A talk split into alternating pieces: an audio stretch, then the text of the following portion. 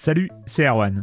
Je me permets ce petit message avant votre podcast pour vous parler du festival Silence on Joue qui aura lieu le 25 mai prochain à la Cité des Sciences et de l'Industrie à Paris. De 10h à 22h, on vous prépare une journée qu'on espère passionnante avec des discussions, des débats au cœur même de la Cité des Sciences et une soirée mémorable dans un grand amphithéâtre. La billetterie est ouverte, le lien est dans la description des derniers épisodes et vous trouverez aussi un lien vers la programmation.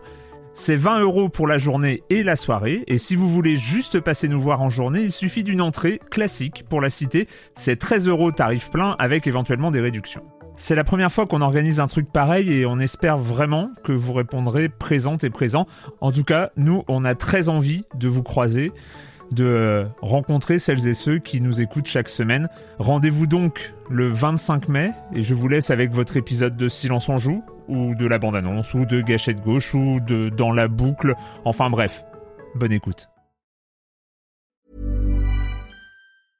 I'm Sandra, and I'm just the professional your small business was looking for. But you didn't hire me because you didn't use LinkedIn jobs. LinkedIn has professionals you can't find anywhere else, including those who aren't actively looking for a new job but might be open to the perfect role, like me. In a given month, over 70% of LinkedIn users don't visit other leading job sites. So if you're not looking on LinkedIn, you'll miss out on great candidates like Sandra. Start hiring professionals like a professional. Post your free job on linkedin.com/people today. Silence en joueur, Juan Cario, bonjour.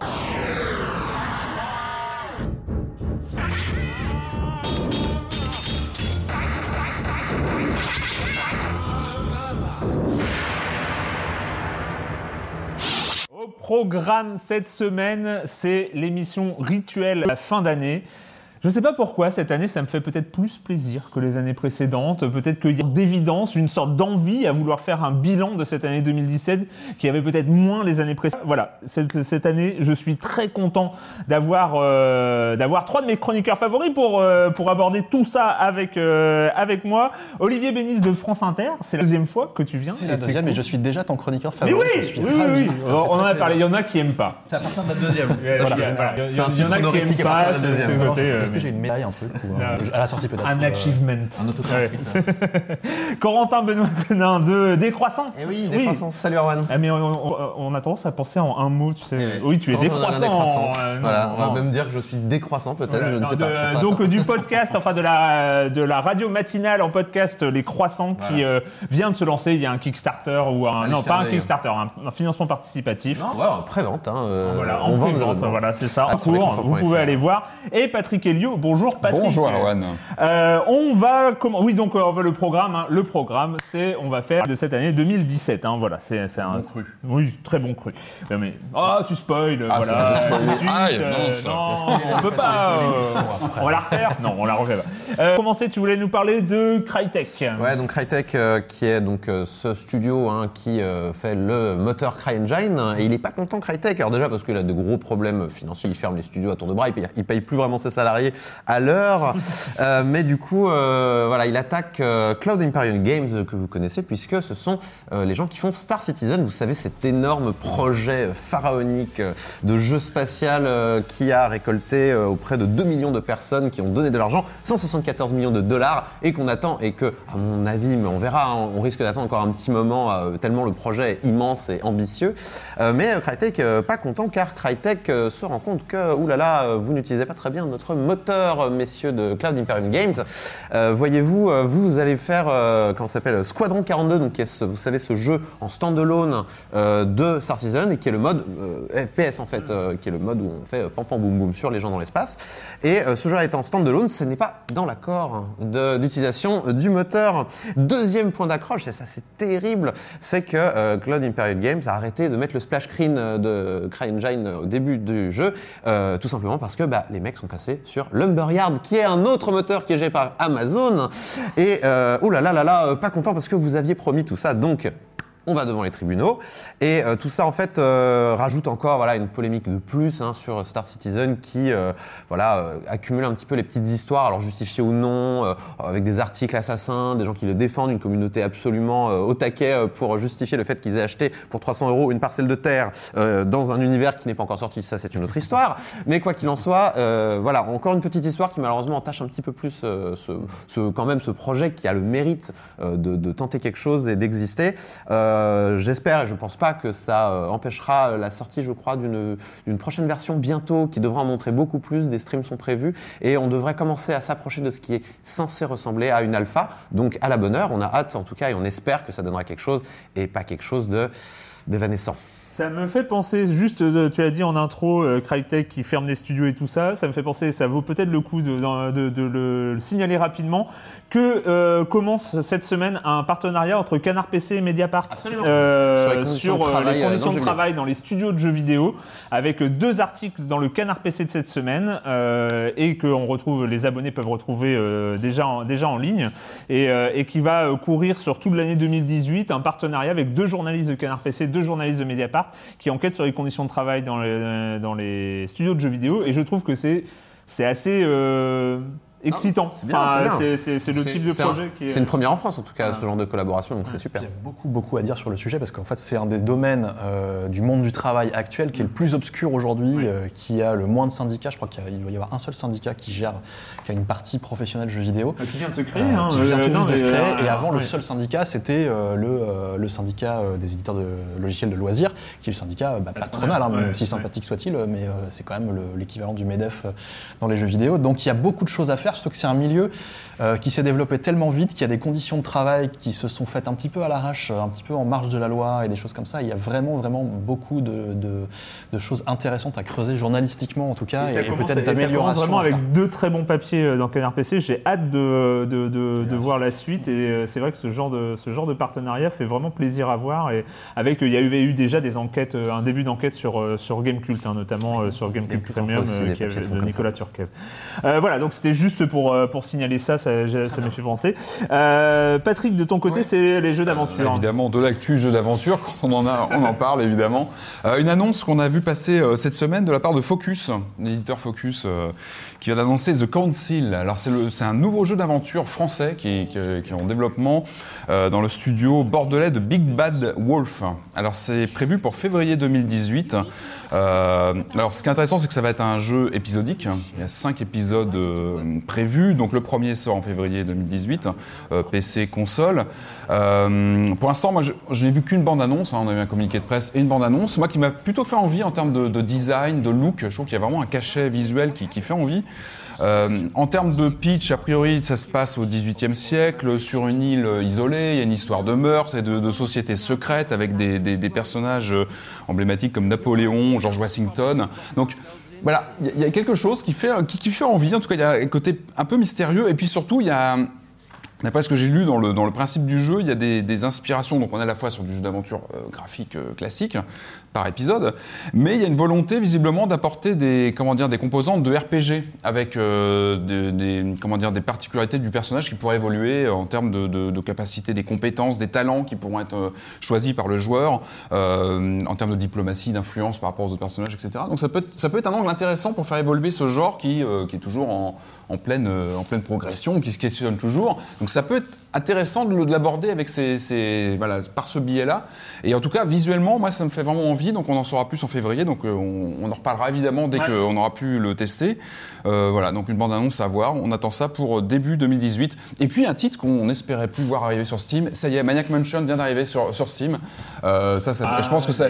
Je pense que ça fait euh, partie des miracles du rachat Lucasfilm par Disney. Je pense que voilà, on savait qu'ils allaient faciliter on pouvait, aussi. On pouvait y jouer dans Day of the Tentacle, la, la nouvelle version. il était intégré, euh, évidemment, oui, donc voilà, il, il- jouer, il y euh, était déjà finalement. Il était déjà, mais là, c'est voilà, Ouais. on peut acheter. Là, je crois qu'il y a une promo. Il est à 4 euros pour euh, jusque Noël. Donc voilà, enfin c'est voilà, il, faut. Il faut le faire. En fait, c'est euh, juste il- pour avoir ton icône Maniac Mansion Ouais, sur ton bureau d'ordinateur. En on fait, clique, on, c'est le, le on truc, clique, on euh, lance. Enfin, c'est ouais. voilà, c'est un jeu, voilà. Donc il faut absolument l'avoir fait.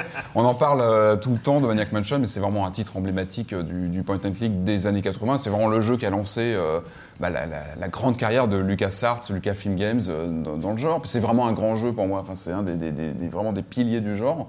Donc voilà, c'est une occasion de plus de.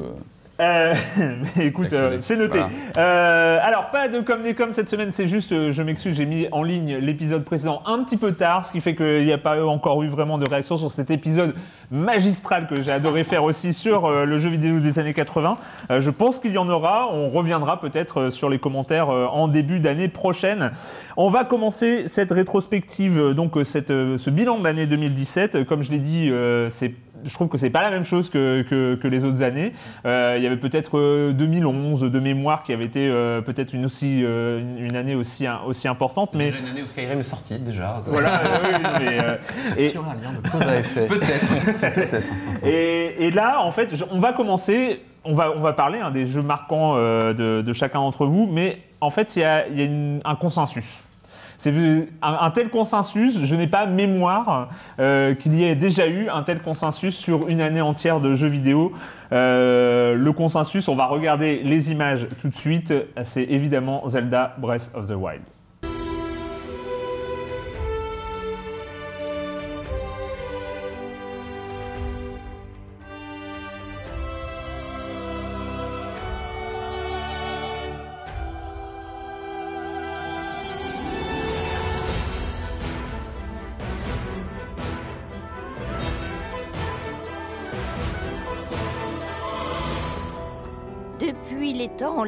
Reculés, l'histoire de la famille royale d'Hyrule est intimement liée à celle du fléau, ce monstre que l'on nomme Ganon. Zelda Breath of the Wild avec, euh, avec la Switch, euh, c'est avec une line-up finalement qui était formidable parce qu'il y avait ce jeu-là. hein, voilà, c'était euh, un jeu qui a fait une line-up à lui tout seul. Enfin, il y en avait quelques autres, mais euh, c'est finalement, aussi, mais- finalement plus personne ne jugeait la line-up de la Switch parce qu'il y avait Zelda, parce que finalement ce jeu suffisait euh, largement à, à combler le premier mois, les, le pro- les, les- les premiers mois d'existence de la console. C'est ah, encore une fois de mémoire, c'est jamais arrivé.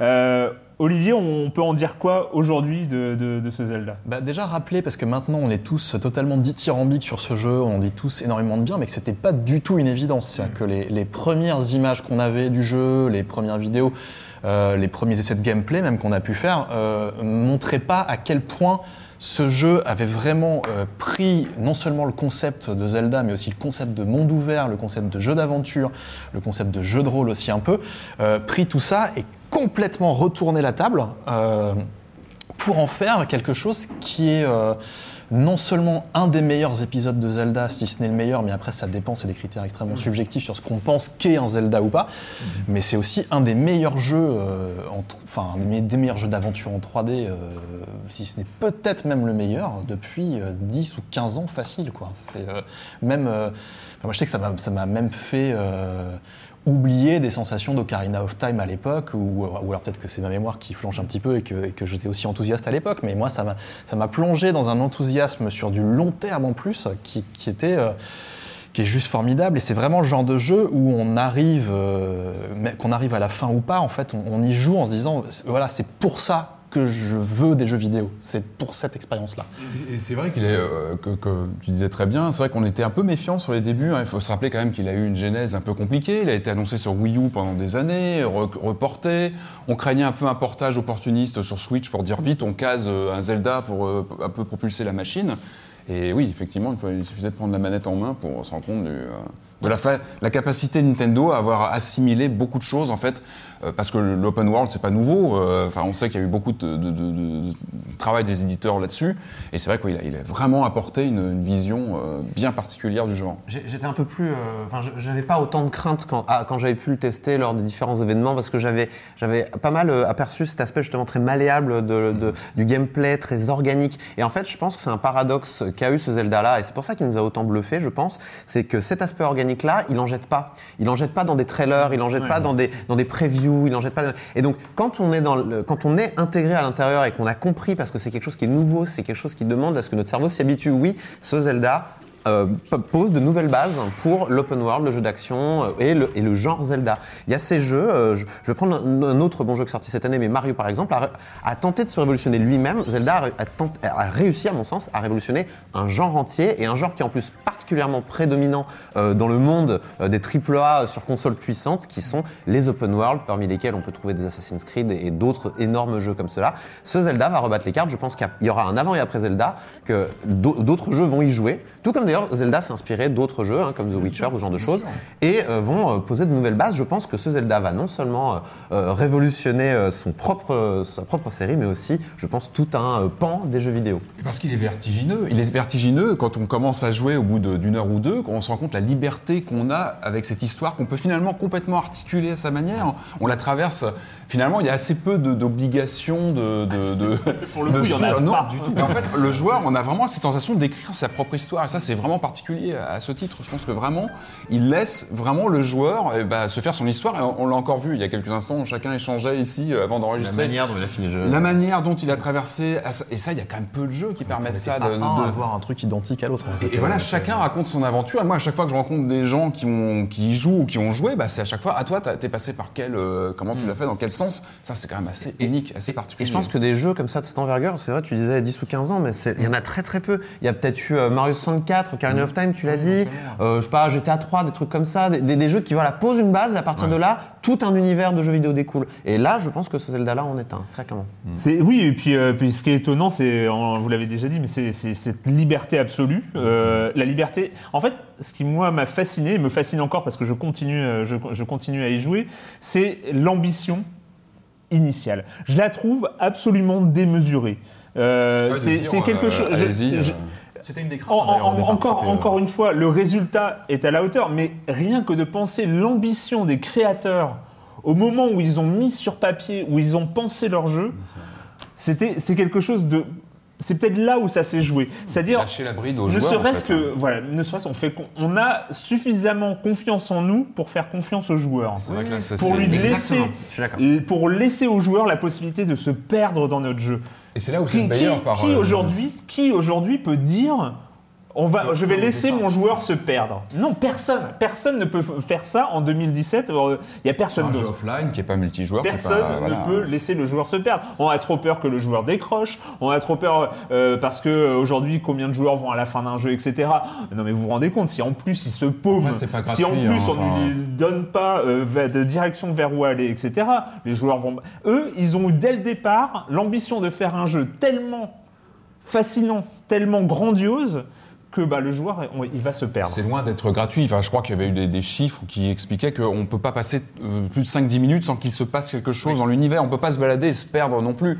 Ce qui fait que moi, j'ai passé un temps infini. j'ai passé. aussi. hein. Moi, si, je- moi, j'ai ouais. passé des heures à ne pas suivre justement de, de mission ou quoi que ce soit, mais à, à juste à explorer, à vivre des aventures à- au détour d'une rencontre avec des. Et ça, c'est magique parce que on se sent encore une fois vraiment aux manettes et on a vraiment cette impression d'écrire sa propre histoire. Ça, c'est vraiment ce très particulier. extrêmement risqué au-delà du, du gameplay lui-même et du jeu lui-même, c'est que euh, si on prend vraiment un point de vue strictement commercial, c'est que c'était extrêmement euh, casse-gueule euh, de, de faire un jeu qui en fait s'adresse, enfin c'est un des rares jeux pareils de ces dix dernières années qui s'adresse vraiment à tous les publics. Ça, va, ça va aller du, du- de, de- de l'enfant qui découvre le jeu vidéo, qui va pouvoir quand même s'amuser avec. C'est un jeu en fait qui à aucun moment ne nous donne d'obligation, ni même d'obligation de le finir, ni même d'aller au bout de l'histoire. C'est un jeu qui s'offre en fait comme un, bac à sable, mais amélioré euh, puissance 10 000. quoi. C'est-à-dire que c'est euh, euh, chacun va chacun va y trouver et y apporter des choses différentes parce qu'il y a, il y a autant de façons d'y jouer que de joueurs.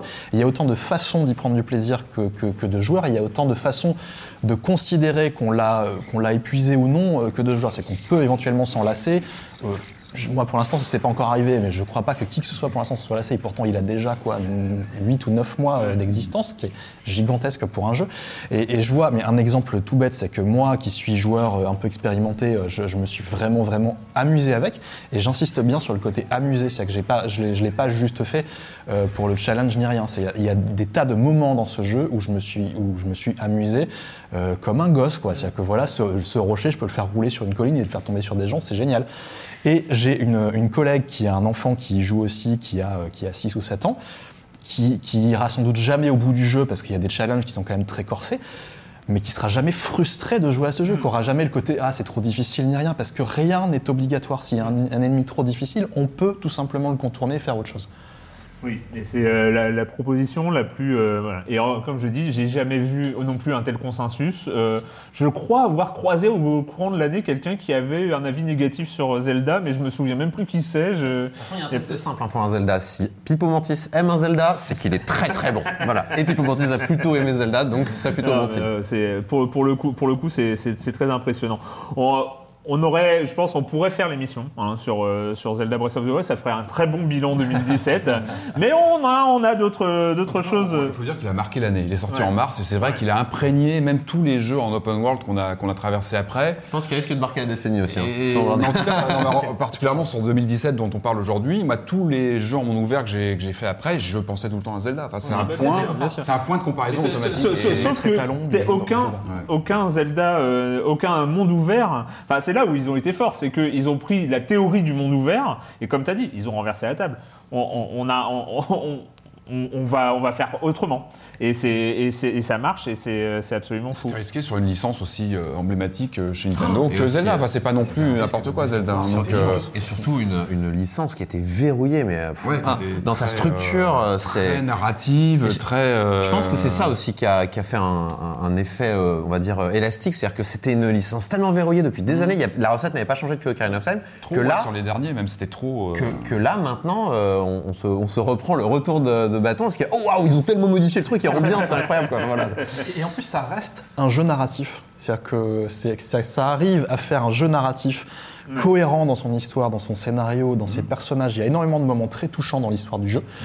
Euh, tout en laissant quand même liberté. C'est-à-dire que c'est une histoire qu'on se raconte à soi-même. Enfin, c'est- c'est pas, là-dessus que je vendrais le jeu, cela dit. Non, mais, non, euh, non, bien sûr, c'est pas pas l'argument principal du jeu, mais je trouve ça fort Mais qu'ils aient c'est- réussi à le faire aussi. on, peut aussi le vendre sur, voilà, sur cette histoire qu'on se raconte.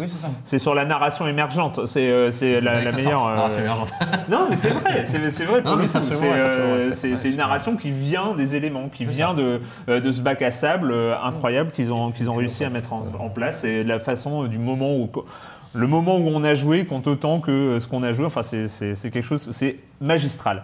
Euh, bah écoutez, on va commencer euh, sur les jeux, euh, sur vos jeux, sur vos jeux marquants de l'année. On va commencer avec toi, Olivier.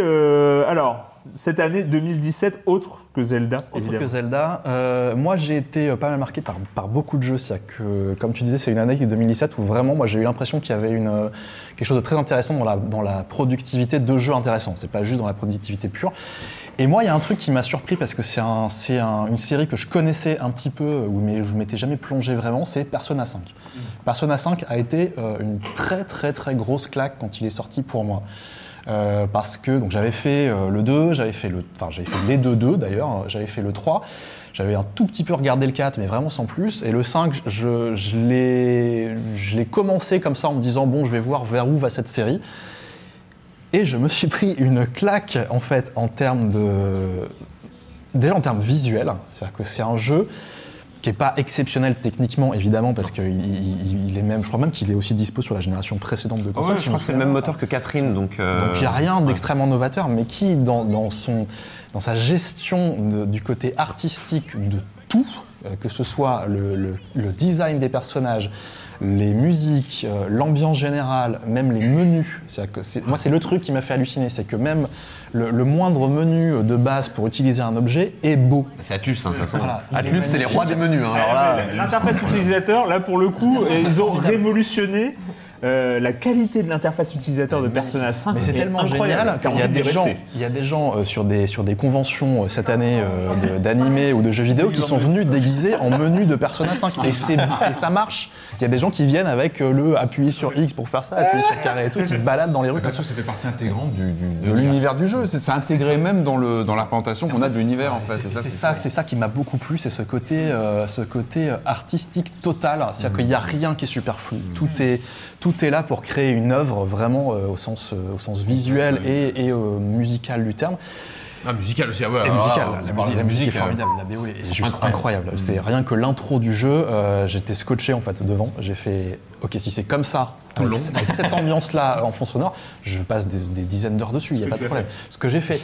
Et alors, le truc paradoxal, c'est que j'ai je n'arrive pas à me pousser à finir ce jeu. C'est- Je refuse que ça se termine. Je veux pas aller au bout du scénario. Peut-être pour ça qu'on- Je suis au dernier donjon, je suis au dernier truc, je, et je tourne en rond et je, re- et je ressors, je fais des trucs, je fais. Enfin voilà, bon, c'est limité parce que le jeu est limité dans son, dans, dans son temps en fait de jeu.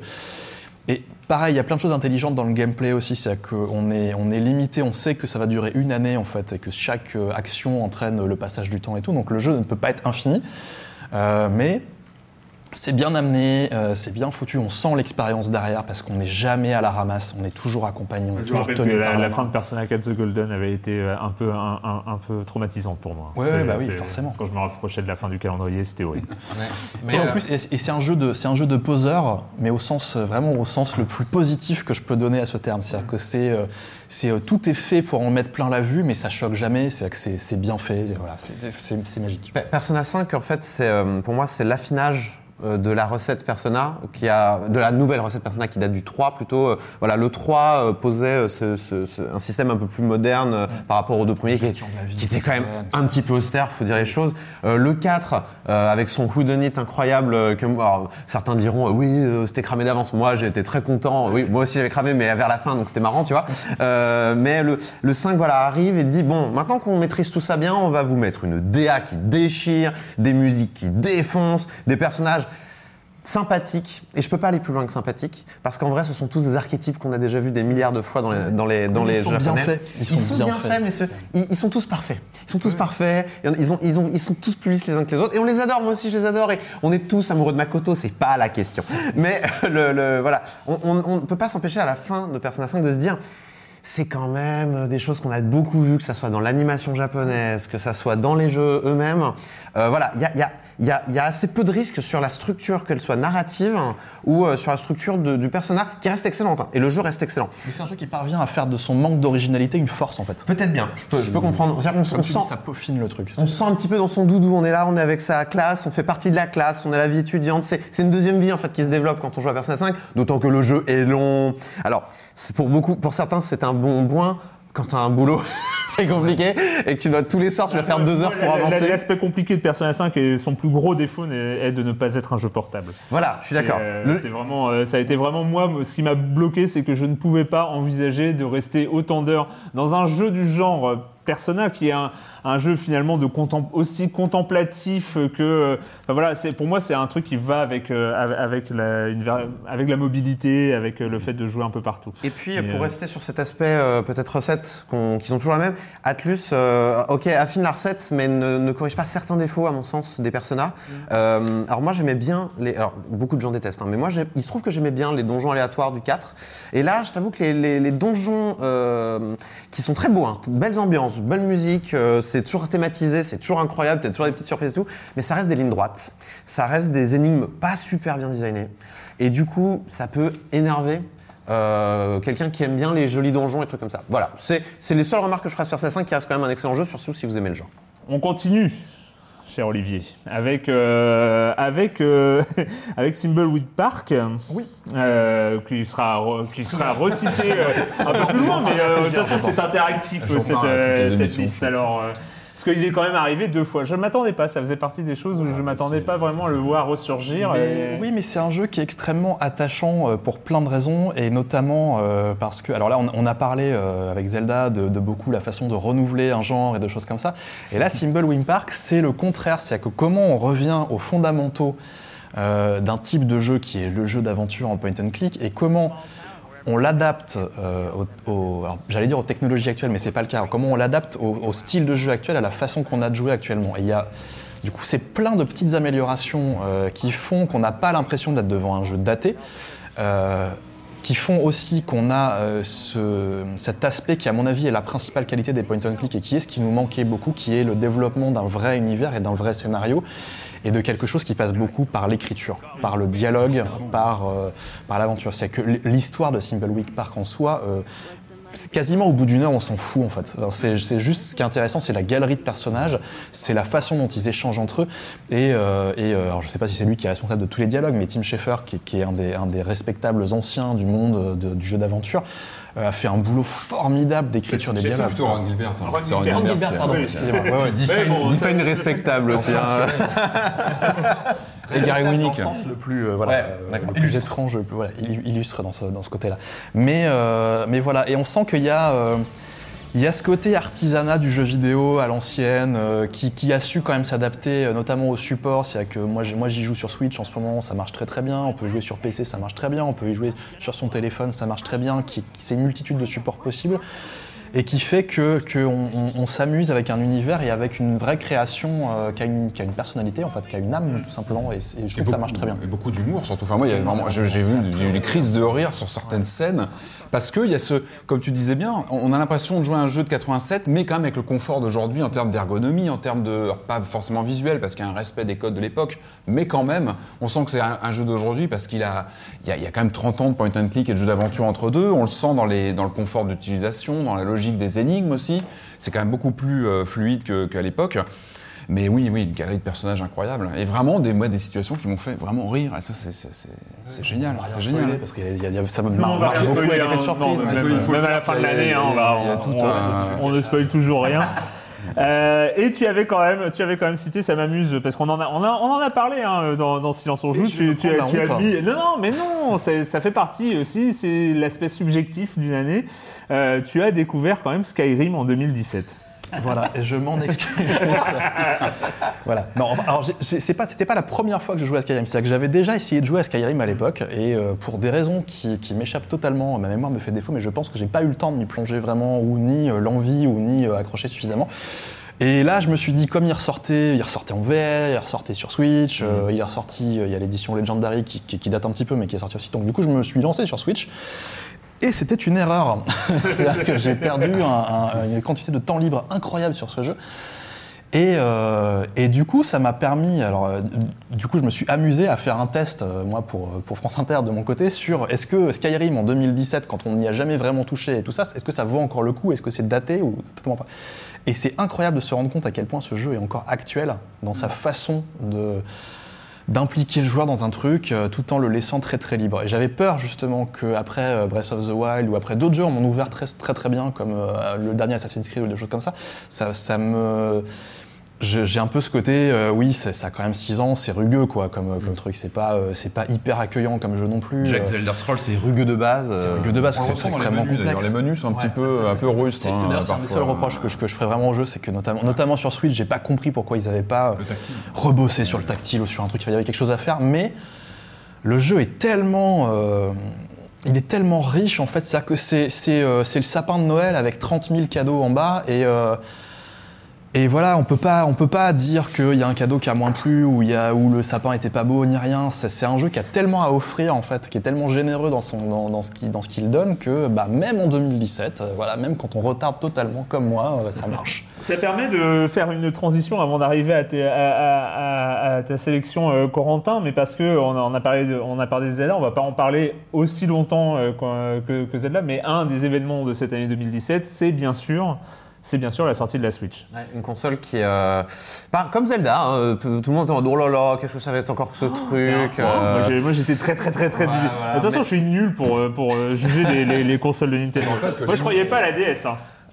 Ouais, c'est. L'émission qu'on avait faite juste après l'annonce de fin 2016, on était très très sur la défensive. Attention, les batteries. euh, Ouais. Parce qu'on attend toujours énormément de Nintendo, je pense. Ça, ça en fait, ressemblait un peu à une usine à gaz quand même cette Switch. euh, premières annonces. euh, Ah, moi, était j'en un peu, attends- en fait, euh, c'est peut-être parce que j'attendais plus beaucoup de choses de Nintendo justement. C'est toujours chaque fois pareil dès qu'ils ont un flop en termes de console de toute façon. hein. Mais oui, euh, c'est sûr que cette Switch faisait un petit peu peur et la Wii U, euh, voilà, était une mauvaise expérience pour à, peu près tout le monde. hein. Les années ont été longues, les années Wii U ont été Ouais, longues sur ouais. la fin. C'est pas euh, forcément les mauvais jeux qui ont manqué d'ailleurs sur Wii U, c'est plutôt euh, tout le reste. C'était dur de développer dessus. euh, au bout d'un moment, tout le monde était. euh, enfin, voilà, on en avait marre, les menus longs, tout ça. Bref, c'était c'était c'était pas bien. Euh, mais du coup, euh, quand la Switch arrive, euh, on se dit bon, euh, oh là là, ils partent quand même sur un truc un peu osé, mais finalement la recette fonctionne parce que la console est quand même bien designée. Enfin, plus je me penche dessus, plus je trouve c'est la console des compromis en termes de design. Je pense que ok, il y, a- des défauts, mais en fait, on se dit ah oui, mais ce défaut-là, il compense cet avantage-là, etc. C'est beaucoup de choses comme ça. Et ça nous a quand même permis cette année, je pense que c'est le plus important, de, de- trouver un nouveau terrain pour cette console qui est la nouvelle PS Vita, mais populaire, en populaire cette fois-ci. Donc euh, tous les indés vont dessus. Le déportage, en veux-tu, en voilà, de jeux euh, de la génération précédente ou bien même de cette génération, puisque Wolfenstein 2 ou encore Doom euh, ou Skyrim sortent dessus et tournent plus ou moins bien, mais dans l'ensemble quand même, je pense qu'on a plus de bons portages que de mauvais portages. On a peut-être des cas comme Rime où ça marche pas très bien, mais voilà, le Doom en 30 FPS, il fait quand même plaisir, même s'il y a des petites chutes de framerate. Et du coup, ça permet pour notamment, j'en reparle encore, des gens qui n'ont pas le temps, euh, de pouvoir utiliser tous ces petits temps morts de la vie que sont euh, les petits coins, le métro ou ce genre de choses, de pouvoir euh, se farcir un jeu de 60 heures et que ça puisse rentrer dans sa vie de tous les jours. Et, euh, eh ben ouais, révolution euh, dans les usages plus que dans le, hum, comment dire, dans le gameplay ou dans la manière de jouer. C'est la force. Et je pense que c'est une très bonne manière de réfléchir. On se met à la place euh, de comment les gens vont parvenir à trouver le temps pour jouer à des jeux, plutôt euh, que ça soit donc avec le, console- euh, avec le confort de la télé ou avec le confort de la portabilité, et euh, donner toutes les possibilités aux joueurs de le faire. Maintenant, ça serait bien que Nintendo le fasse aussi pour toute leur infrastructure online et tout ça, mais euh, super. Et en plus, ils ont bien fait le taf. Leur OS est rapide. Euh, apparemment, c'est très facile de développer dessus vu la vitesse où tous les jeux arrivent dessus. Apparemment, euh, on est à des années-lumière de la Switch. Moi, c'est en fait cette console. Que la Wii, ouais, qui était une catastrophe. Même Nintendo avait beaucoup de mal à, à développer dessus, euh, ce, qui, ce qui est quand même un mauvais signe, hein, faut, faut dire les choses. Euh, mais euh, le, le- le- le- fait que cette console arrive avec autant de jeux, donc ça lui a donné une dynamique. Nintendo a appris de ses erreurs, notamment d'un point de vue du calendrier de sortie. Il y avait un jeu important par mois qui sortait, euh, et du coup, la, la console gardait une actualité, gardait un agenda. Ils ont, et voilà, ils ont pris toutes les erreurs de la Switch. Ils ont fait, ok, donc on va faire une checklist, puis on va annuler toutes les erreurs. Et résultat, eh ben, on a quand même un succès.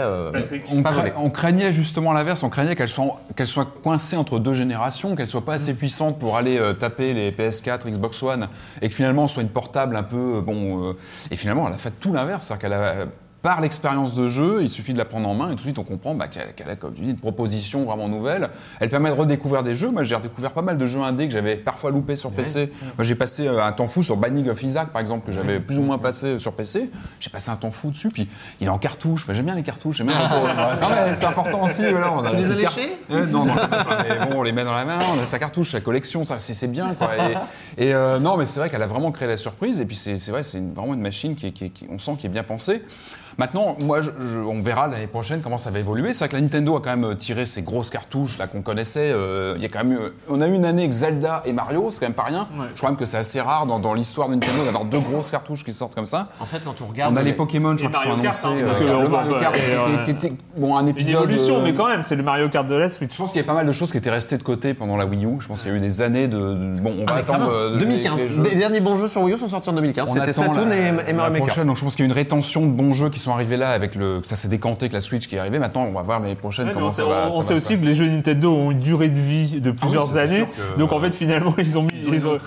C'est vrai que Splatoon 2, Mario Kart, euh, Super Mario Odyssey, euh, Zelda, tu fais waouh. Et, et ce, qui est, tr- ce qui est très fort avec cette machine, c'est que pour moi, elle ne vient pas, moi à titre personnel, elle ne concurrence pas pour moi les- la PS4 par exemple, parce que c'est une autre utilisation. Quand je suis dans le salon avec mon casque VR ou la PS4, c'est un usage. Quand je pars, je prends la Switch. Je trouve qu'elle a, elle a- finalement tout ça. euh, Et ça, c'est quand même un débat qu'on a déjà eu en 2006. Enfin, pardon. Bon, J'ai l'impression qu'on est de retour à la Wii, genre, euh, oh là, bah, Nintendo va prendre le pari de pas Ah, non, aller pas confrontalement mais avec la justement, PS3. mais non, mais et justement. là, on refait le même truc, genre, on s'y attendait pas. c'est bon, et- et on, pour peut, ça- on peut réussir avec peu de puissance.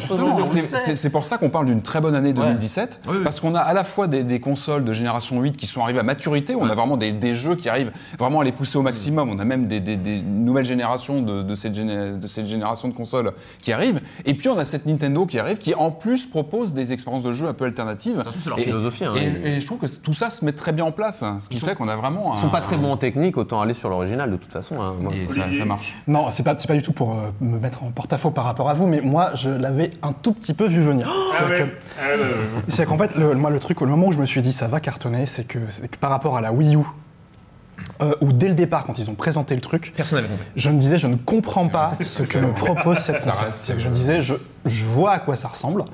Je vois le truc, même en main, je me disais, je ne vois pas en fait l'intérêt du truc et je vois pas pourquoi ça marcherait plus.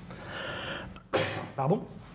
En revanche, sur la Switch, ce qui est très fort et ce qui fait que ça cartonne, notamment commercialement, c'est que tout le monde peut comprendre en voyant le truc l'intérêt de cette console. C'est-à-dire qu'il y a le côté très simple avec le dock, Ouais.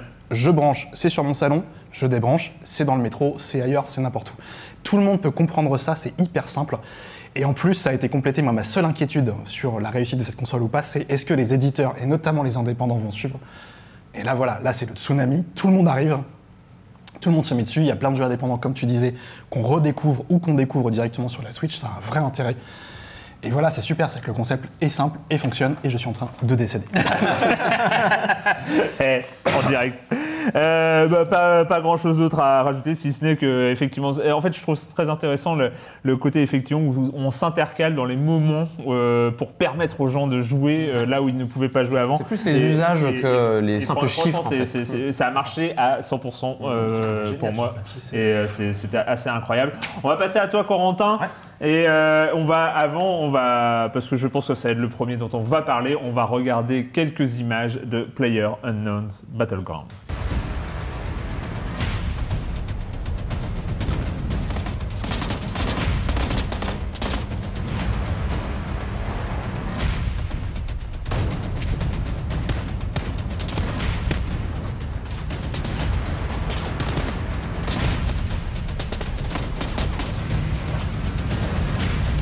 Player Unknown Battleground, PUBG, PUBG, comme vous voulez, euh, qui vient tout juste. Alors voilà, c'est un des jeux de l'année 2017 officiel. et vient tout juste de sortir là maintenant, hier au moment où on enregistre, avant-hier si vous nous regardez sur nos lives. C'est bien Euh, parce que les gens attendaient depuis très longtemps pour y jouer et ça fait plaisir. ah oui, oui, oui, voilà, on- évidemment personne n'y a joué en version alpha, bêta, euh, tout ça. C'est totalement confidentiel. ah, c'est confidentiel, hein, c'est 20 25 millions, euh, 25 énorme. millions de joueurs de- de- d'achat. C'est- c'est euh, un truc que peu de gens ont vu venir, que tout le monde a vu débarquer en mars euh, au bout d'une semaine ou deux parce que euh, pour ceux qui regardaient Twitch, ça a été envahi. Euh, Tous les, euh, tous les streamers FPS ne jouaient plus que à ça. Et, euh, et parmi, euh, voilà, parmi les plus gros streamers euh, de, de Twitch, Dr Disrespect, Shroud, euh, euh, enfin Summit, enfin tout le monde, tout le monde, euh, tout le monde s'y est mis et MLB. n'a joué plus que à ça. Ce qui fait que tout le monde s'est mis à y jouer et, euh, et du coup, euh, bah, ça a détrôné euh, League of Legends sur Switch, sur pas sur Switch, sur Twitch. euh, ça a détrôné tout le monde euh, en temps de jeu et en tout ça sur euh, Steam. Enfin voilà, on- on- ça a battu à peu près tous les records de l'année. Alors PlayerUnknown Battlegrounds, euh, je pense que c'est moins la réussite d'un studio et d'une euh, et d'un jeu que la réussite d'une recette en fait. C'est une recette qui a été adaptée euh, ou en tout cas qui s'est retrouvée peut-être par hasard, je sais pas trop, mais qui se trouvait être particulièrement adaptée pour un usage qui est quand même massif des jeux vidéo et qui est le streaming et le fait de partager euh, sa partie. PUBG, c'est fun à regarder. Que tu aimes le jeu vidéo ou pas, si tu as un pote qui t'explique un peu comment ça fonctionne, il y a des histoires qui se créent. On parlait de narration émergente tout à l'heure. Exactement. On est là-dedans en complètement en parallèle avec Zelda. Pour moi, c'est l'année de la narration émergente avec PUBG et Zelda. C'est chaque, beaucoup ce terme, hein, narration émergente. c'est chaque partie est une est une histoire. En plus, une histoire drôle parce que il se passe des, des trucs idiots, que ça se passe bien ou mal. On est heureux, on rigole, on machin. Euh, on passe du bon temps. On a envie d'y jouer. On l'achète, on s'y met, on Twitch à son tour. C'est le virus, ce truc. Et, euh, et, et, euh, en fait, c'est vraiment euh, voilà ce concept du battle royale qui existait pourtant, mais là qui a été en fait Enfin, mis. a, qui a été concrétisé par Brendan Green. C'est- Monsieur Battle Royale quand même avec euh, Arma, avec. euh, C'est donc cette recette, qui a- comme tu dis, qui a été concrétisée. Donc voilà, on va faire un vrai jeu, on va faire les choses sérieusement, on va en faire un truc et bam, ça marche. Résultat, je crois qu'aujourd'hui, il me semble avoir vu des, des- des classements Twitch pour prouver que c'est pas un jeu mais plutôt une recette qui fonctionne. C'est que je crois que euh, euh, mince, Right, euh, comment s'appelle le jeu qui a copié la même recette là euh, Vous savez le Fortnite. Fortnite, voilà. Fortnite, je crois, a dépassé en termes de vues Twitch sur un jour ou quoi. Donc preuve que c'est la recette en fait qui est particulièrement attractive à regarder. Sachant que euh, Fortnite est gratuit hein, aussi. hein. Il, gratuit, il- il c'est triche un petit peu. Ah, hein. à regarder, ouais, mais à regarder, euh, du coup, enfin, les gens regardent du Twitch, bref, bref. Mais quoi qu'il en soit, PUBG en plus fait les choses bien, puisque on en avait déjà parlé dans cette émission sur PUBG, mais place les règles de manière stricte. On a une zone qui rétrécit, on, on est, on est, largué sur un axe de l'avion qui passe. Euh, le- la, zo- la zone euh, diminue de manière euh, méthodiquement calculée. Le loot ne se trouve que dans les maisons et il y a des densités de maisons spécifiquement choisies. Il y a une méthodologie du Battle Royale qui a été finement Ah ouais. concoctée Non, par. Green et qui fait que on a une espèce de, on va dire, discipline en fait qui s'est créée et qui est agréable à regarder, que ce soit en amateur ou même en e-sport, parce qu'il y a des, voilà, il y a des tournois qui commencent à s'organiser, des choses comme ça. Et en plus, voilà, euh, ils- je trouve qu'ils sont assez forts pour euh, bien distiller les nouveautés. Donc il y a une, une phase, cette phase d'alpha qui est quand même hallucinante. Enfin, plus jouée que beaucoup de jeux qui sont sortis. Et là, euh, Que pour tous les jeux qui sont sortis. tous les jeux qui Enfin, sont je- sortis. Je Ouais, pense je que cette année, il n'y a pas de concurrent. Il n'y a pas de euh, concurrent. à- c'est- c'est clairement Deux- ils ont annoncé 2 milliards d'heures de jouets. euh, Enfin, c'est Ouais, c'est clair. Mais du coup, euh, voilà, on a, on a ce jeu qui arrive avec des nouveautés qui sont finement distillées. Chaque nouveauté qui arrive est un petit événement. Ça Hop, va être une arme, ça va être un Ça véhicule, arme, euh, pas un va être- véhicule, mais sur- surtout des armes. sur- grimper. un- voilà, euh, un une nouveau nouvelle, et là, la nouvelle map qui vient d'arriver donc dans le désert. qui Hein. vient tout juste d'arriver. Et de là, sortir, autant vous dire que ça va repartir à la hausse. Moi, j'ai qu'une hâte, c'est de relancer PlayerUnknown, quoi, pour essayer la nouvelle map. Mais voilà, donc c'est toutes ces circonstances-là. C'est un jeu qui est, on peut pas faire plus ancré dans son époque que PlayerUnknown Battleground. Et donc, finalement, c'est pour ça qu'on a un phénomène aussi impressionnant. Et, et voilà, peut-être le l'autre gros événement de cette année, ouais, c'est PlayerUnknown Battleground, sans hésiter. Sans hésiter, euh, avec une sortie Xbox euh, aussi. Ouais, alors, techniquement, cracra. hein. Voilà, techniquement, la sortie Xbox, on est limité à 30 euh, frames par seconde, ce qui passe, mais est un peu, quand on vient du PC, c'est un peu compliqué. Euh, forcément, en termes de gameplay, c'est un peu plus compliqué au pad euh, que à la souris parce que Sur la Player faut Bah, et surtout, euh, et surtout, en fait, c'est, c'est, le, le pad est pas compliqué pour les FPS à partir du moment où on est sur des FPS nerveux ou euh, ou, euh, voilà euh, sur Call of Duty, sur des choses très nerveuses. Euh, PUBG, on- n'est pas sur du skill euh, absolu, sur du skill nerveux, on est sur du skill de repérage. Il faut repérer son ennemi et après tirer de loin, se pas se faire voir, etc. Et du coup, toute cette phase au pad de viser en mode snipe, euh, tout ça, enfin, je sais qu'il y a des gens qui y arrivent très bien, mais c'est un petit peu compliqué.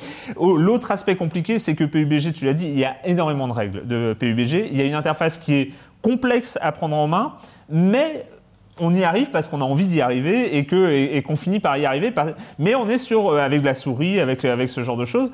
Là, Le meilleur tuto du monde, c'est Twitch. Il suffit de regarder des streams pour Ouais, comprendre voilà. un peu les règles. Cool. mais j'avoue que euh, le pad, il est c'est ardos. Hein. Euh, les- toutes les touches, les 17 touches du, du pad sont utilisées, mais avec des combinaisons, avec des choses qui varient, avec des Waouh Ne, ne serait-ce que euh, looter, euh, prendre les objets, les mettre où on veut.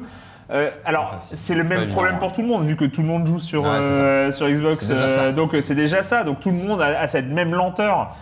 Mais c'est. euh, voilà. Mais sachant que selon moi, le- dans, dans un sens, enfin, vraiment pour caricaturer, la qualité du portage, euh, quelque part, on s'en fout. Ce qui comptait, c'était de l'avoir. Ouais. Et ça se voyait euh, quand, quand je suis passé à la Paris Games Week cette année, euh, sur le stand Microsoft, il y avait un stand gigantesque de euh, PlayerUnknown Battleground. Euh, avec tournait sur PC. qui tournait certes sur PC, mais, mais on sentait qu'il y avait, il y avait euh, cette envie de dire, euh, on, a, on a entendu ce truc de euh, c'est le jeu de son époque, comme tu disais, c'est, ça résume vraiment ça. Eh ben, du coup, nous, on y sera. Et on sera sur ce rendez-vous-là. Et quelque part, tant pis si le portage est un peu moins bien, puisque comme tu disais, tout le monde est à égalité de toute façon. Donc euh, voilà, après, euh, chacun a les mêmes difficultés et chacun s'adaptera. Mais euh, il y avait cette volonté de frapper très très fort de la part de Microsoft Ah, en ça, disant coup, euh, ça, hein. ça, Ouais. c'est chez nous quoi. Voilà. Et ça, et on est pile sur le truc dont vous avez entendu parler toute cette année, et ben euh, il est sur votre console. Il a été patché. Enfin, moi, je l'ai découvert sur Xbox One un peu sur le tard, le jeu, j'avoue. J'avoue, je l'ai découvert euh, vraiment récemment. Et euh, je- il a eu un patch assez important là, il y a quelques jours, euh, début de semaine. Il me semble que ça a fluidifié pas mal l'animation. C'est vrai que moi, les, le premier contact, c'est mais il est pas beau ce jeu, c'est quoi et puis bah, il, est, il incroyable, c'est ce côté, on y revient tout le temps en fait, on finit une partie, on relance euh, tout de suite. Ça, et c'est- et c'est vrai que, et, et moi ça m'a rappelé, ce qu'on on dit souvent qu'une partie de jeu d'échecs, c'est une vie en fait qui se joue. Une, partie de jeu Mm. d'échecs, c'est- une image qui est souvent utilisée. Et c'est un peu l'impression que j'ai euh, sur une partie de. Ah, c'est la fameuse ce histoire, c'est que voilà, on- il se passe tellement de choses imprévues, etc. Et c'est vrai que c'est euh, Ouais, il y a un début, une fin, avec un peu de chance, il y a un Ça peut milieu. aller très très vite. Ça peut aller très très vite selon où on se parachute, etc. Et euh, ouais, c'est vrai que c'est un vrai phénomène. Mais c'est vrai qu'il faut prendre le, le coup sur la manette, c'est vrai que c'est pas évident, sur, notamment sur l'inventaire. C'est là où j'ai un peu il y a un vrai, un vrai plaisir à apprendre à contrôler ça euh, sur, euh, sur PC, j'avoue que. Et, et, et- et sur la manette. C'est un vrai euh, argument pour ouais. Xbox. Ils ont vraiment, ouais, ils ont eu le Oui. nez clairement de, de signer ce titre qui, euh, en plus, est une exclu pour l'instant. Je crois que Oui, oui, mais, mais quand même. qui va rester un un petit bon- moment. Donc c'est pour eux.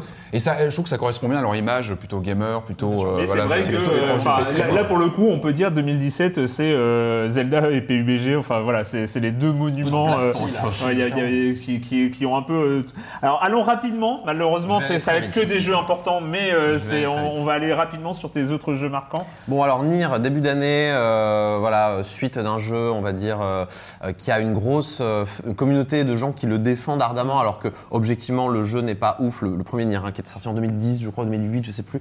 Ce Nier-là, repris par donc Platinum Games, obtient tout, tout le savoir-faire de gameplay de, de Platinum C'est-à-dire un, gameplay vraiment, euh, euh, on va dire, souple et agréable.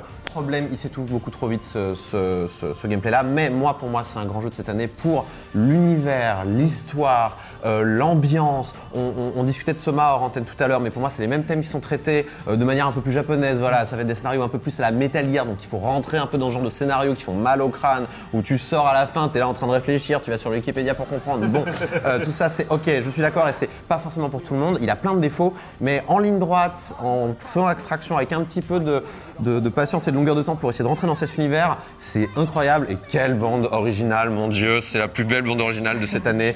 Euh, on a eu plein de bandes originales. Mario, euh, Zelda a réussi à révolutionner un genre. Mario s'est révolutionné lui-même. Il a tenté. Je trouve que c'est un peu Super mythique. Mario Odyssey, ouais. Super Mario Odyssey. C'est un peu mythique mi-raisin. C'est bon. c'est- Je suis pas ultra convaincu. On passe quand même un super moment. C'est qualité Nintendo. C'est fini. c'est fini. Oui, on c'est peut, on peut pas on peut pas en dire du mal dire du c'est- mal. c'est- Mais c'est pas la révolution C'est Zelda. même la tentative qui est là. C'est-à-dire que même La si c'est pas aussi abouti que Zelda, mais on vient de dire que Zelda c'était exceptionnel comme réussite.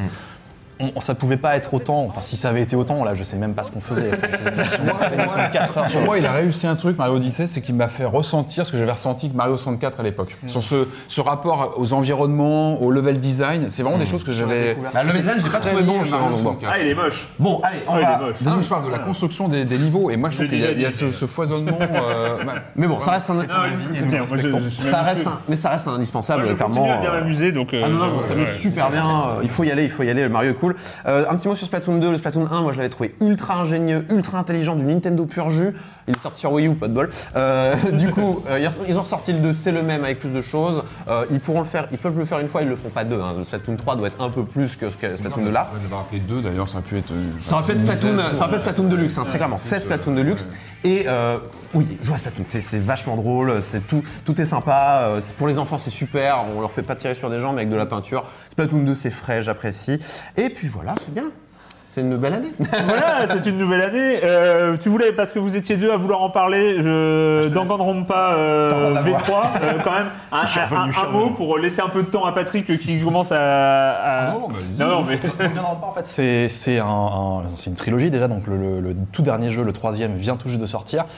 Euh, c'est un jeu qui, euh, qui est à la fois extrêmement inventif et extrêmement euh, classique. C'est-à-dire que c'est un visual novel, donc pour ceux qui ne connaissent pas, c'est vraiment un truc typiquement japonais de on enchaîne des, des lignes et des lignes et des lignes et des lignes de texte. C'est comme Phoenix Wright, celui-là, il est plus proche d'un Phoenix Voilà. Wright, si les gens connaissent. Sauf qu'il y a cet univers qui est complètement barré, euh, alors que moi j'adore. En fait, si on aime. avoir- Est-ce qu'il faut avoir fait les deux premiers pour jouer à celui-là C'est c'est quasi Moi essentiel. j'ai fait que le premier, En fait, j'ai pas- raté le Il deux. est conçu pour être fait sans les deux premiers, mais franchement, vous, vous passerez à côté d'un truc si vous faites pas les deux premiers. C'est- tu- tu- en fait, si tu ne fais pas les deux premiers, tu rates des niveaux de lecture, notamment euh, sur le- les, les deux, trois derniers chapitres et la fin. euh, qui sont excellents parce que, alors vraiment, je, je veux pas Non, spoiler non, quoi mais euh, il y, a, y a quelques, il y a, y a des choses en fait qui répondent aux deux premiers épisodes et qui te font avoir un regard complètement différent sur les jeux que tu as déjà fait avant. Et c'est- c'est très très malin en fait dans, dans- dans sa construction.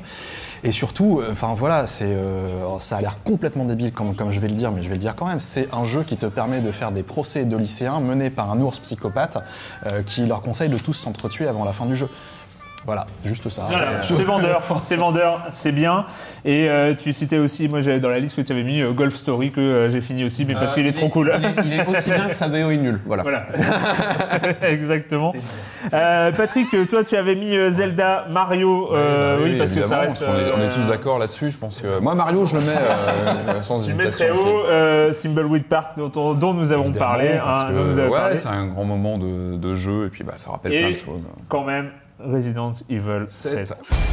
We need to go now!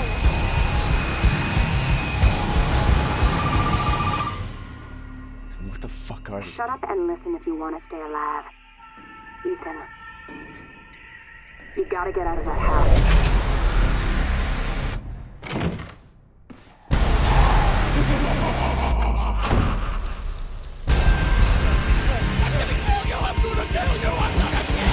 Nous a permis de nous replonger dans cette ambiance euh, chatoyante. Ah oui, qui est et- très, très et- chaleureuse et très. euh, Alors oui, euh, Re- presque. Voilà. euh, Resident Evil 7 passe pour lui-même déjà parce que c'est- un épisode canonique de la saga culte de Capcom qu'on aime, aime beaucoup, qu'on aime suivre, qu'on aime critiquer parce qu'il y a aussi des ratés dans la série. Et je trouve que le Resident Evil 7 c'est un bon opus parce qu'il remettait les choses à plat et il était assez expérimental sur des.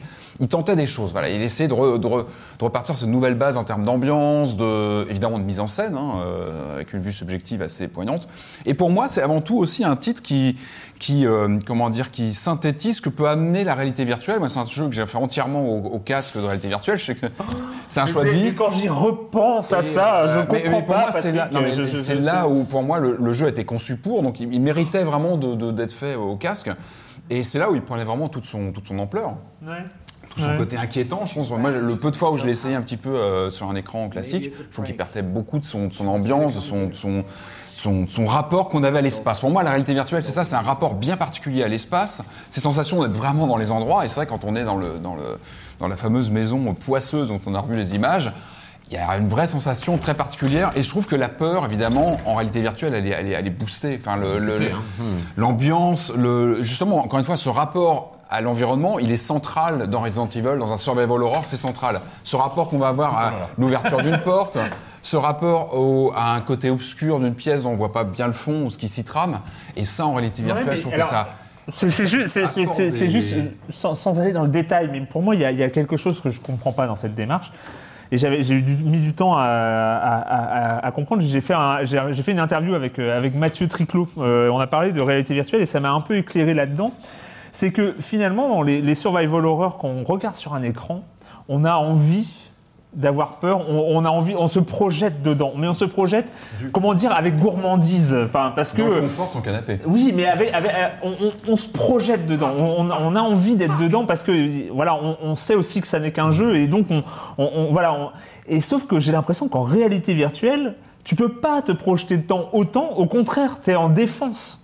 C'est-à-dire, tu te, re- tu te refuses, tu, tu es en train de te dire constamment, attention, non mais c'est qu'un jeu quand même. Ah C'est- non, non, bah non, si tu joues et que tu prends plaisir au jeu, tu n'es pas mais dans tu, ce tu peux dans- pas, euh, dans ce- tu dans peux pas te croire dans le jeu parce que si tu crois dans le jeu et que tu as en plus le casque, tu meurs de peur. Enfin, c'est. c'est- tout- tout dépend de la mise en scène. Il y a- il y a- il y a- là mais là. non, il y a un moment où. euh, non, je veux dire, le, corps humain est ainsi fait que euh, ton corps réagit au, au vrai danger. Et si tu crois que c'est un vrai danger, euh, Bah, c'est un- survival horror, c'est justement le but, c'est de te mettre dans les, dans les, dans les, à la place d'un personnage qui est dans une, Ah. dans une situation difficile, avec, euh, voilà, dans, avec peu d'armes, etc. Et là, justement, en réalité virtuelle, tu vois tout en vue subjective, tu, tu ressens d'autant plus. euh, et là, c'est là où je trouve que la, la- la qualité de la mise en scène est bien particulière lorsqu'on est en réalité virtuelle. Même du gameplay en vrai, hein, quand et tu là- réfléchis. Et là, et Recette jouait vraiment bien là- là-dessus, Ouais. sur euh, les angles de vue, les lumières. Et là, ça prend une intensité euh, qui, est, qui est- qui est difficilement envisageable sur un écran classique. Je trouve que ce rapport à la lumière, au- à l'espace, est vraiment particulier. Et Resident Evil 7, pour moi, aujourd'hui, c'est un des titres qui a le mieux su gérer ça, parce qu'en plus, on est sur un jeu long, ce qui est quand même rare. hein. En réalité virtuelle, aujourd'hui, on a beaucoup d'expériences euh, rétrécies sur quelques heures. Là, on était sur un vrai jeu euh, jouable sur les deux formats. C'était nouveau, ça aussi, d'avoir un jeu euh, long. euh, une expérience à part entière qu'on pouvait faire entièrement en réalité virtuelle. Donc ça il y avait une ampleur aussi dans, dans l'expérience. Et encore une fois, moi, des, des- des- des fulgurances de mise en scène qui m'ont vraiment frappé. Des combats de boss, je vais pas spoiler, mais il y a des moments vraiment où j'ai applaudi en disant mais ouais, en termes de mise en scène, il y a quelque chose de très très osé et, euh, et- et qui moi m'a marqué et que j'oublierai jamais. Il y a vraiment des, des séquences euh, effrayantes et euh, mais en même temps c'est ce qu'on cherche quand on joue à un Resident Evil. C'est aussi ce frisson, ce rapport à l'inconnu. Déjà ce- sur ta télé- Moi, déjà, il fait flipper hein, sur Ah, la mais télé. oui, déjà Moi, sur je suis assez d'accord avec ce que dit Erwan en fait sur, sur ce côté-là, et c'est c'est aussi ce qui m'a posé problème. Alors du coup, je l'ai pas fait en VR, je l'ai fait vraiment uniquement sur écran. Euh, et en fait, c'est un- c'est RE7, c'est un jeu que j'ai trouvé objectivement excellent en, en tout point. C'est-à-dire que c'est il y a, enfin, rien que le design général du jeu, euh, les ambiances, le moindre petit détail qu'il y a, c'est que c'est une vraie, c'est une vraie maison de film d'horreur, mais poussée euh, presque plus loin que, que la maison hantée euh, chez Disney ou un truc comme ça. C'est-à-dire qu'il y a vraiment, il y a des, il y a des textures euh, qu'on Ah oui, qu'on bien voit, il y a des choses, il y a est des beau, hein. photos, il y a tout, tout est magnifique du début à la fin. Alors est l'ambiance, magnifique, hein, le franchement. moteur est magnifique, l'ambiance est formidable et c'est un truc qui m'a lais- auquel je suis resté totalement hermétique. C'est-à-dire que je n'ai jamais réussi. C'est un jeu où j'ai avancé en ne cessant de me dire c'est extrêmement bien fait, ça en termes de mise en scène c'est bien, ça c'est super, ça c'est bien vu, mais je suis jamais rentré dedans, euh, je me suis jamais amusé en y jouant en fait. C'est-à-dire que j'ai avancé en me disant. euh, un peu comme quand tu vas dans, dans- un musée euh, sur un peintre vraiment que tu aimes beaucoup, un truc comme ça, et que tu vois les présentations d'étoiles euh, en vrai, tu, tu as ce côté, euh, tu y vas un peu pour ton plaisir personnel, certes, mais tu y vas aussi pour essayer d'analyser un petit peu, de dire tiens, qu'est-ce qui marche là, qu'est-ce qui marche pas, et tout ça. Et moi, ça m'a fait cet effet-là, et du coup, j'ai trouvé que c'était un jeu qui était, qui pour un jeu d'horreur est très froid.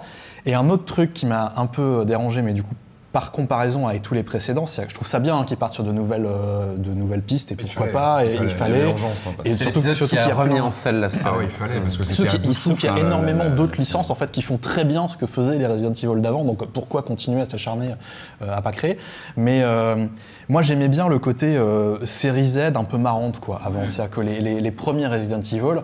Euh, on y jouait, euh, on pouvait y jouer. J'étais ado quand ils sont sortis, donc j'étais encore un peu euh, flippé sur des trucs.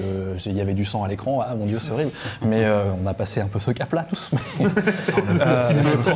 on voit- à quel niveau faut arriver maintenant dans les recettes pour faire peur et pour, et pour trouver quelque chose de dégueulasse, on, voilà, on est quand même parti très loin.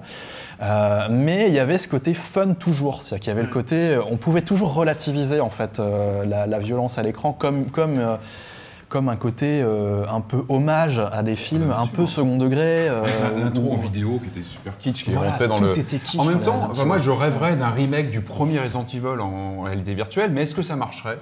Je pense que aussi cette ambiance euh, très particulière du set qui repartait sur de nouvelles bases, qui réécrivait un petit peu la, la mythologie visuelle de, de Resident Evil, marchait bien aussi avec le, le côté réalité virtuelle, donc de nouveaux, une nouvelle manière d'appréhender euh, l'univers. 7, le 7, c'est un peu le premier euh, avec les techniques d'aujourd'hui et avec la façon de faire au niveau de la mise en scène d'aujourd'hui.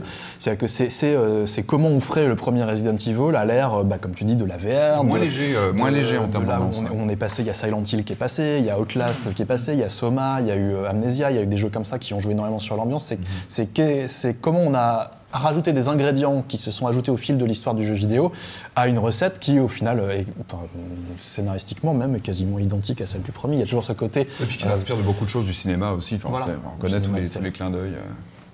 Merci. Euh, j'ai rien d'autre à ajouter si ce n'est quand même que un des jeux que j'ai considéré comme étant un des jeux de l'année alors qu'on était au début de l'année, un peu comme toi avec Resident Evil 7. C'est What Remains of Edith Finch. Euh, qui a été une claque absolue. Je- il, fallait que j'en parle. C'est euh, un jeu où avec euh, comme on appelle ça les walking games, euh, Walking simulators. euh, walking simulators, mais là c'était pas vraiment ça parce qu'il y avait des tableaux, euh, il y avait une, une- un, un jeu sur le gameplay différent à, à chaque tableau. Il y a des tableaux, hein. franchement, il y, a, il y a cer- certains tableaux. On pense évidemment ceux qui ont joué au tableau de, de- de l'usine de, de poissons, euh, qui, qui restera pour ceux qui ont joué dans la mémoire pendant hyper longtemps parce que c'est des trouvailles, c'est des moments. Il y a des. En fait, ça propose des moments de jeux vidéo euh, avec avec une force, avec une force narrative, avec euh, avec une des propositions absolument dingues. Et franchement, ça, ça m'est resté. Voilà. Et, et ça m'a presque fait du bien de me, remettre euh, le cerveau dedans pour, euh, pour, pour ça. J'ai repensé et c'est vrai que ça a beaucoup. Pour ceux qui s'intéressent, la scène du poisson, euh, sur Edith Finch, il y a Mark Brown, le, le, le youtubeur qui fait beaucoup de vidéos de game design, qui décortique cette scène et qui explique pourquoi elle est vachement bien faite, notamment Mm. sur le fait qu'on coupe pas les poissons de manière régulière et tout ça. Enfin, c'est incroyable. Je vous recommande d'aller voir sa vidéo sur ces grands moments de game design de 2017, justement. Eh ben, merci. On avait énormément d'autres choses dans le programme de cette émission, mais énormément. hein. Il y avait pouf, alors là, là, on n'a rien fait, on n'a rien fait. Mais il faut, se, euh, on- mais voilà, mais c'était une très grande année euh, cette année 2017. Euh, merci déjà de l'avoir passé avec nous, avec Silence on joue, même si bon, euh, cette fin d'année a été un peu bousculée en termes de, en termes de régularité, mais on va essayer l'année 2018. On va commencer sur des bonnes bases, je pense. Euh, voilà, et avant de nous quitter, euh, eh bien, la question rituelle à laquelle vous n'allez pas échapper, mais on répond très vite. Attention, et quand vous ne jouez pas, vous faites quoi, Olivier? Euh, en ce moment, je regarde The Punisher sur Netflix. Euh, Je continue euh, mon, mon parcours à travers les séries Marvel Netflix, qui est parfois ponctué de belles surprises et parfois. Pas terrible. Alors, c'est. C'est objectivement. Fist, que Jessica bonne- Jones ou Non, Daredevil On est plus proche de Daredevil parce que c'était un personnage secondaire déjà de la saison 2 de Daredevil. Euh, je, je le trouve. C'est une bonne série. C'est euh, pas une très, enfin pour moi pas une très bonne adaptation de Punisher parce qu'on est, euh, on a presque l'impression que c'est trop gentil euh, sur plein Ouais. de trucs. Ça qui est le C'est scénario. pas, le, c'est pas le Punisher de Gartenis. Enfin, Ouais, c'est voilà, voilà, est vraiment beaucoup ouais. plus trash et beaucoup plus ambivalent. Là, là, on a quand même dès le début. et c'est dommage parce que dans la saison 2 de Daredevil, il jouait beaucoup justement sur l'ambivalence du personnage, sur est-ce est-ce qu'il est gentil ou méchant au fond ou est-ce qu'il est aucun des deux. Euh, là, sur cette saison-là, on est quand même beaucoup sur un- une histoire de complot. Genre, il y a les méchants qui tirent les ficelles dans l'ombre et le Punisher va mettre un peu d'ordre dans tout ça. Bon, c'est plus classique, mais ça regarde, c'est vraiment sympa. Quentin Je vais, sûrement, je vais sûrement faire plaisir à des gens dans le studio et des gens qui regardent No Life parce que je suis allé voir The Night is Short, Walk Girl, qui est donc le dernier film de Masaaki Yuasa, euh, qu'on connaît pour des films comme Mind Game, euh, Mind Game, qui a fait la série Tatami Galaxy, qui a fait euh, Lou et l'île aux sirènes, qui est sorti cette année, qui est excellent aussi. Et donc, euh, The Night is Short, Walk Girl, c'est, euh, alors pour le coup, c'est vraiment euh, dans le même univers que Tatami Galaxy, donc qui était sorti il y a quelques années, qui était une série, qui est basée sur les mêmes romans de la même personne, et ça raconte l'histoire tout simplement euh, d'une jeune fille qui va découvrir un petit peu les joies de la vie d'adulte sur une seule nuit, qui représente une année entière. Oui, c'est très bizarre comme concept, où elle va découvrir les joies de l'alcool, de l'amour, de tout ça, dans une animation incroyable, puisque c'est Masa, c'est Masaaki, euh, Masaaki Yuasa, euh, et que de toute façon, ce mec, il- ses bras, les bras de, ce- des personnages de Yuasa, s'élongent à l'infini, euh, tout est élastique, tout est magnifique. Quand les gens boivent de l'alcool, ça fait gloum que ça, en faisant un énorme déformation du corps. C'est drôle sans être niais, c'est punchy, il y a une musique incroyable, on passe un moment super. Euh, ça a été diffusé au Carrefour de l'animation il n'y a pas longtemps au Forum des images, euh, au Hall donc à Paris. Ça n'a pas encore de date euh, de, diffusion, c'est toujours un peu compliqué avec ce genre de film qui sont un petit peu pointus. Ça arrivera un jour, hein, que ça soit en Blu-ray ou quoi, mais je vous le recommande, c'est ma claque d'animation de l'année. Déjà que Lou au l'île de Sirène était bon, mais alors lui il est ouf quoi. Patrick Alors moi je lis ce bouquin en ce moment, Ah Les. Maîtres du jeu vidéo. Alors le titre est vraiment pas bon du tout, parce que le titre... Tout le- jeune quand même. hein, Non, euh, ça date, hein, ouais. il fallait que je le lise. Ça s'appelle Masters of Doom euh, Ouais. en, en VO euh, de David Kushner. Alors c'est passionnant parce qu'en fait c'est- l'histoire d'id Software, donc les, créateurs de Wolfenstein 3D, de Doom, etc. Et c'est passionnant parce que ça rentre vraiment dans le détail de, bah, on parle du shareware, comment, comment id Software a cartonné avec euh, ce, ce format de distribution euh, novateur pour l'époque qui permettait au au- justement au studio d'émerger. Et puis on voit le, l'ant- enfin, la- le côté bicéphale du studio entre Carmack, euh, froid, calculateur qui est dans le code tout le temps, Romero qui est un fou furieux, euh, et, et ça marche. Leur rencontre fait qu'il y a un truc qui se passe et que Doom va tout péter à l'époque. C'est euh, c'est un livre de 2010 euh, à l'époque où euh, il y a commencé à y avoir de la littérature jeux vidéo. En tout cas, c'est les photos qu'on sort toujours C'est vrai elle est pas, très- hein. elle est pas, pas terrible. En tout cas, c'est vraiment passionnant de voir. voilà, ils sont. Moi, je voulais parler un peu d'autopromo quand même, parce que à Libération et avec France Inter, euh, on a sorti euh, Voyage au cœur de l'IA.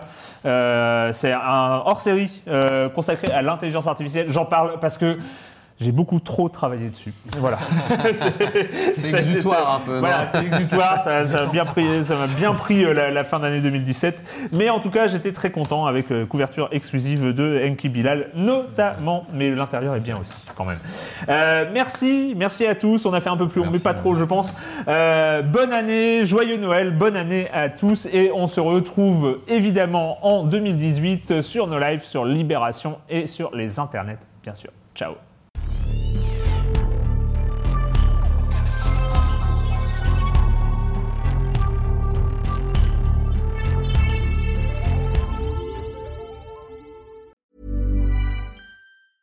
Mom deserves the best, and there's no better place to shop for Mother's Day than Whole Foods Market. They're your destination for unbeatable savings, from premium gifts to show-stopping flowers and irresistible desserts. Start by saving 33% with Prime on all body care and candles. Then get a 15-stem bunch of tulips for just $9.99 each with Prime. Round out Mom's menu with festive rosé, irresistible berry chantilly cake, and more special treats. Come celebrate Mother's Day at Whole Foods Market.